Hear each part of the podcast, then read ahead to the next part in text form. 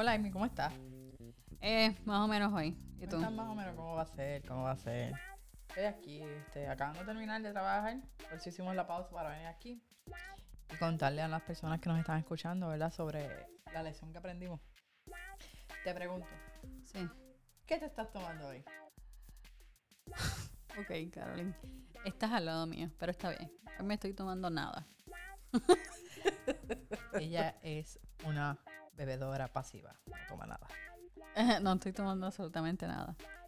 Eh, de verdad, estoy un poquito frustrada. ¿Cómo va a ser? Eh, no sé. Frustrada. Bueno, Amy, pues, para llevar un punto más bajo tu frustración. Más bajo, Caroline. Ok. El tema de hoy está, va a estar bien interesante. Yo creo que va a ser una lección que debemos de aprender.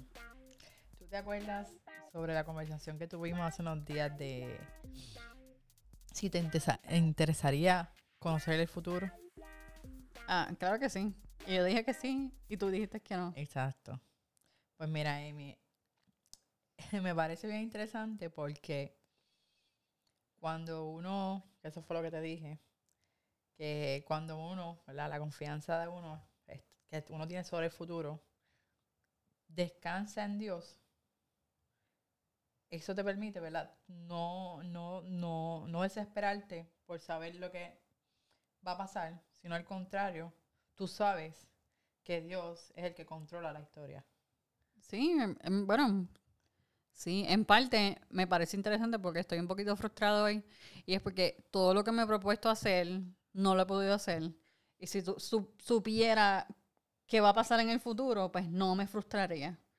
Entonces me acabas de dar una bofeta espiritual ahí, ahí, porque me estás diciendo que básicamente esta frustración que estoy experimentando hoy es simplemente que no estoy dejando, que no estoy descansando mi confianza y mi- mi fe en que Dios tiene todo bajo control dentro de su historia. Exacto. Porque es su historia y todo lo que él hace lo hace bajo ¿verdad? su voluntad, que es buena, perfecta y agradable. Pues sí. Eh, eso, esto me acuerda mucho. Hay una, hay un, un quote de Agustín que dice, no sé si lo has escuchado, eh, ver, dice algo así. Sí, pero yo a veces se me olvido las cosas que tú me dices. Basta- bastantes veces lo, lo, lo he posteado en social media. Eh, quizá- ah, quizás no está igual, ¿verdad? Pero voy a parafrasearlo porque no me acuerdo exactamente bien la cita, pero sé que es de él. Y es que dice que nada ocurre en un universo ajeno a la voluntad de Dios, ¿verdad? Y como Amén. tú me mencionaste ahorita que la- me, me recordaste la voluntad de Dios es buena, perfecta y agradable. Entonces, me hace ese enganche, esa, ese quote que dijo Agustín. Y él menciona que en cierta manera nosotros también podemos pen- pensar o podemos analizar o, o- o tomar en cuenta que Dios ordena todo lo que acontece. Porque su, esto es Amy, porque su voluntad es buena, perfecta y agradable. Exacto. Entonces, ¿me podrías decir, basado en lo que acabamos de discutir, de qué se trata el episodio de hoy? Bueno, pues basando en lo que hemos estado hablando, espero que no sea en, en aceptar que nunca vamos a ver el futuro.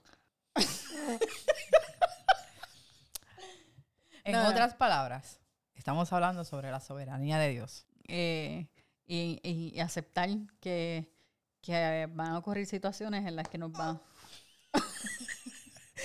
si ustedes la vieran, está aquí ella hacien- haciendo como si, como si hubiese dado un- una daga al corazón. Gracias, Caroline, por, por, apretar la, la llaguita. ¿Te dolió? Sí, me dolió. Qué bueno. En, cierto, en cierta forma, entender que, que Dios es soberano en nuestras vidas, eh, pues me pega porque no debería estar frustrado ahora mismo porque todo eso es parte de la voluntad de Dios. Pero, pero, ya que trajiste eso, hagamos un recap de lo que aprendimos la semana pasada. Dale, ¿Qué hablamos? hablamos de la disciplina. De la disciplina. Entonces, ¿qué es lo importante de la disciplina? Nosotros, el cristiano, Ajá, busca nosotros. la disciplina. Ajá, ¿Por qué? Porque quiere obedecer a Dios. La Exacto. disciplina en oración. ajá. Estamos hablando de la oración. Entonces, hacemos lo que no queremos hacer. Como yo con mis frustraciones. Exacto. Por lo tanto, Amy, vamos a ver qué podemos aprender sobre la soberanía de Dios para poder ayudarte en tus frustraciones. Sí, y, y seguimos con el tema de la oración. Solo que esta vez vamos a hablar acerca de la soberanía de Dios en la oración. Me gusta, me gusta. Sí. Pues nos damos una pausa, a ver si me puedo levantar a, hacerme un poquito de café, porque ya como que la frustración me bajó. ¡Uhú!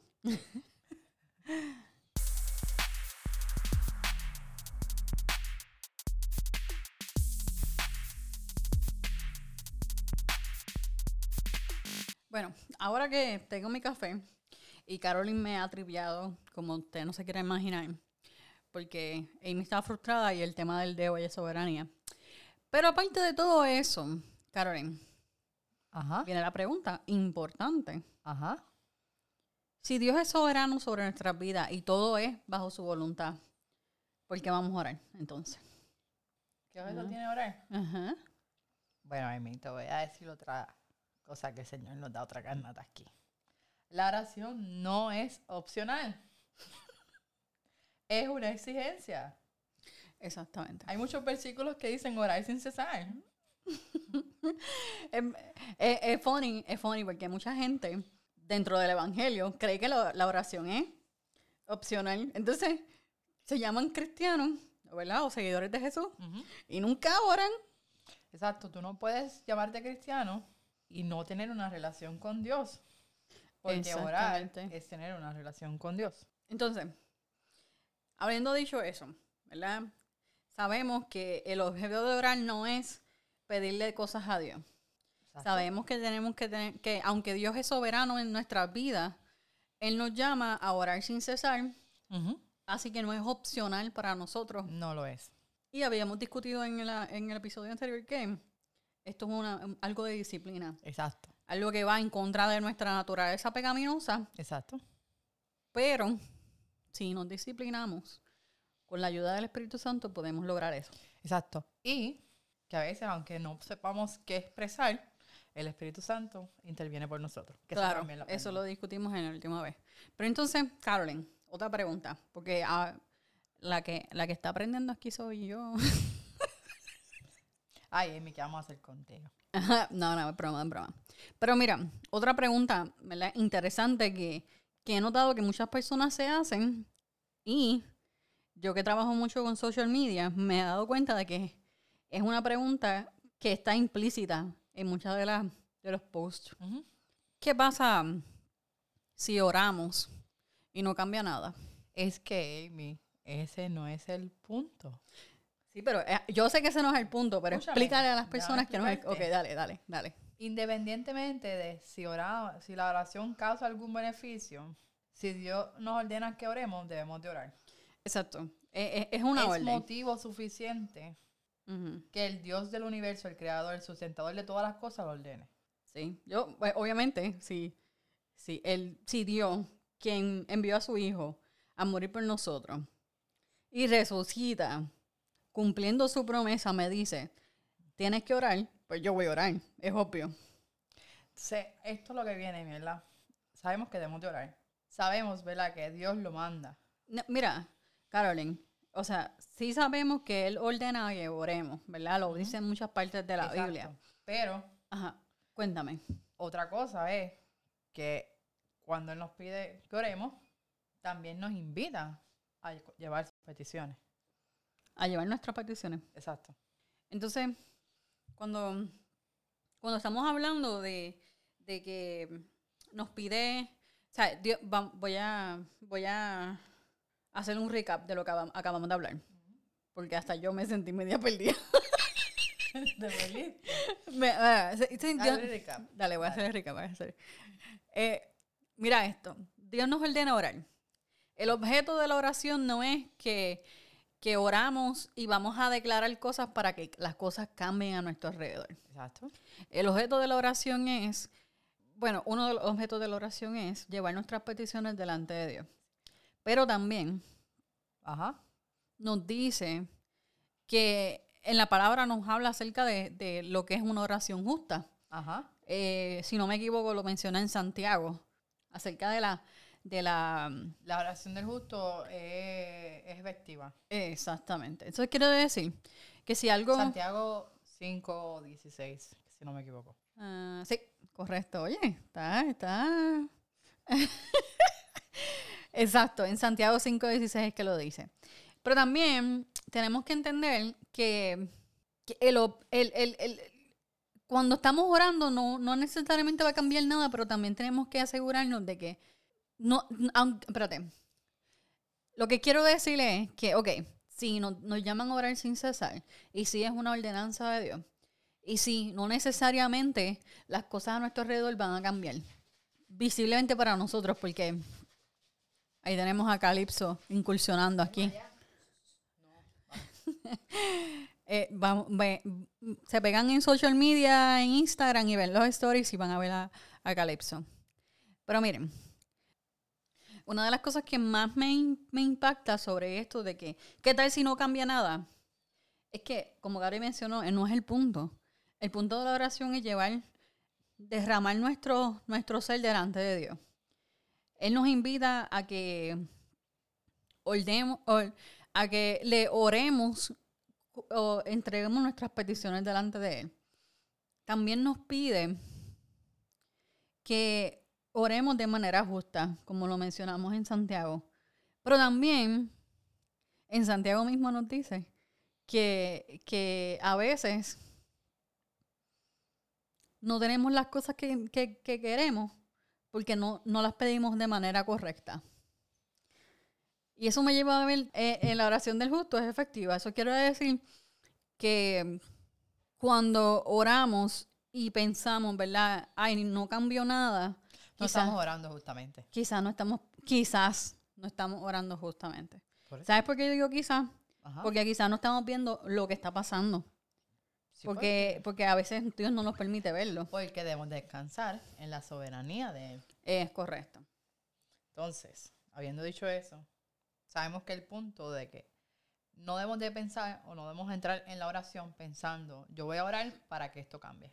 Ajá. O porque si yo oro va a cambiar algo. Exacto. Porque no está en nuestro control.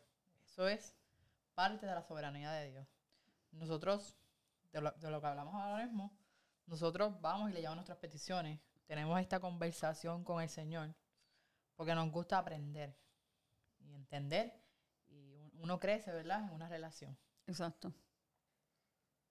Hay algo, ¿verdad? Que es bien importante de la oración.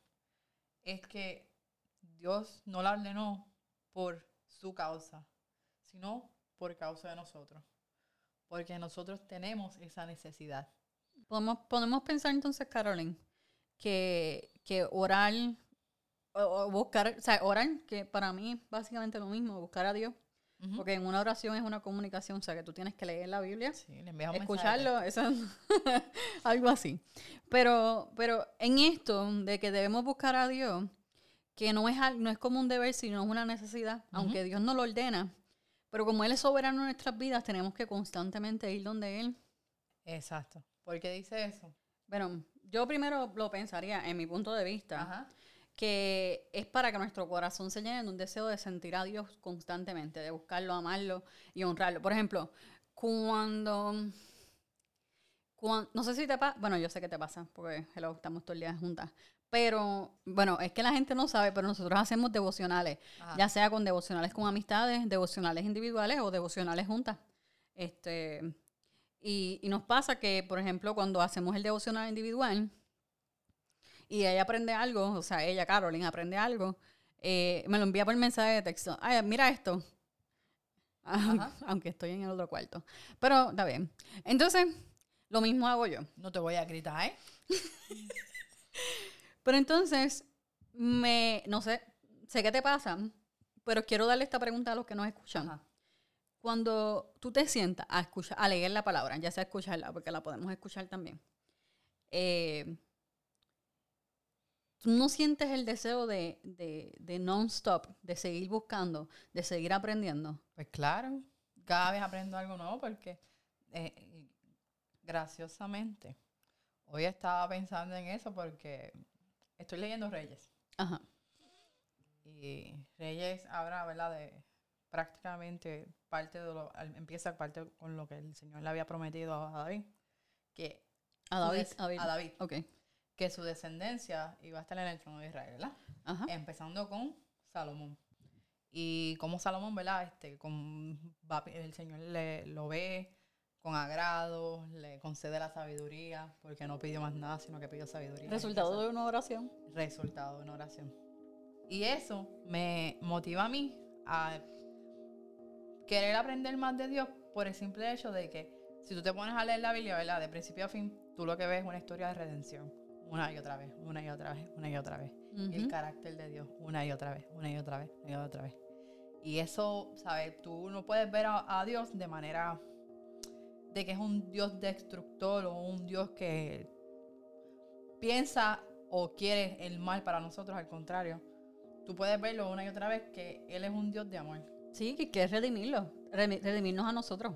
Y eso te hace pensar, principio. yo quiero aprender más de Él porque quizás el concepto que yo tengo ahora mismo, Es quizás es uno equivocado. exacto. Entonces quiero aprender y conocerlo más. Eh, pues, eh, pues eso, a eso es lo que me refiero. La- es una necesidad del humano.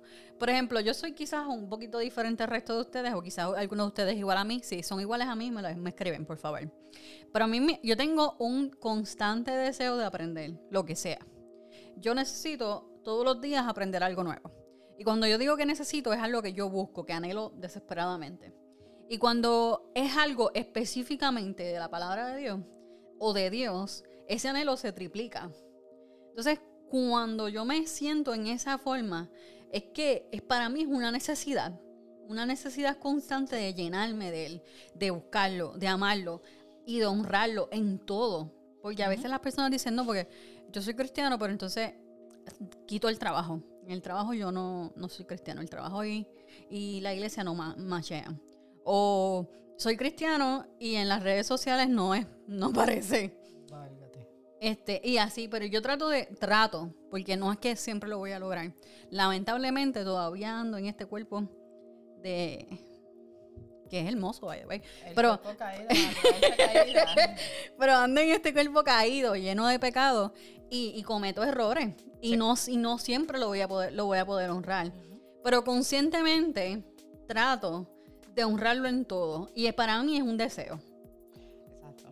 Y, y otra cosa también, ¿verdad? Que hablando de eso y el resumen, ¿verdad? De que por qué debemos de hacer esto y por qué, por qué eso lo buscamos, es porque para que, ¿verdad? Nuestro corazón no se confunda por lo que estamos hablando, por el mundo, por lo que vivimos a diario, porque es fácil desviarse. Fácil. Un coraje, un Sí. mal rato, Una frustración. una frustración. O simplemente que todo te va bien y piensas que fuiste porque tú puedes, puedes hacerlo todo. Sí, Tampoco es. es así, porque eso es lo que te venden hoy. Sí. ¿Cuántas veces tú no ves anuncios en la televisión que dice que hazlo, tú puedes hacerlo? Tú, tú puedes hacerlo, todo tú puedes hacerlo. Vamos, no te vas. a nadie. No nos vayamos tan lejos, mija. ¿Cuántas canciones cristianas no hablan de ellos? Sí. Eso, otro tema, otro tema, otro tema. Otro tema. Vamos, va- a, vamos a volver acá. Dale, dale. Lo importante es, ¿verdad? Esto es una necesidad de la oración para que nuestro corazón se llene de deseo fervente, de Ajá. buscarlo a Él y honrarlo con todo lo que somos, con todo lo que hacemos. Así mismo. Y que nuestro corazón no se confunda con este mundo. Sí. Y con esa nota yo creo que deberíamos de tomar una pausa. Sí. Sí, vamos a la pausa y continuamos en el próximo episodio. El tema está muy bueno.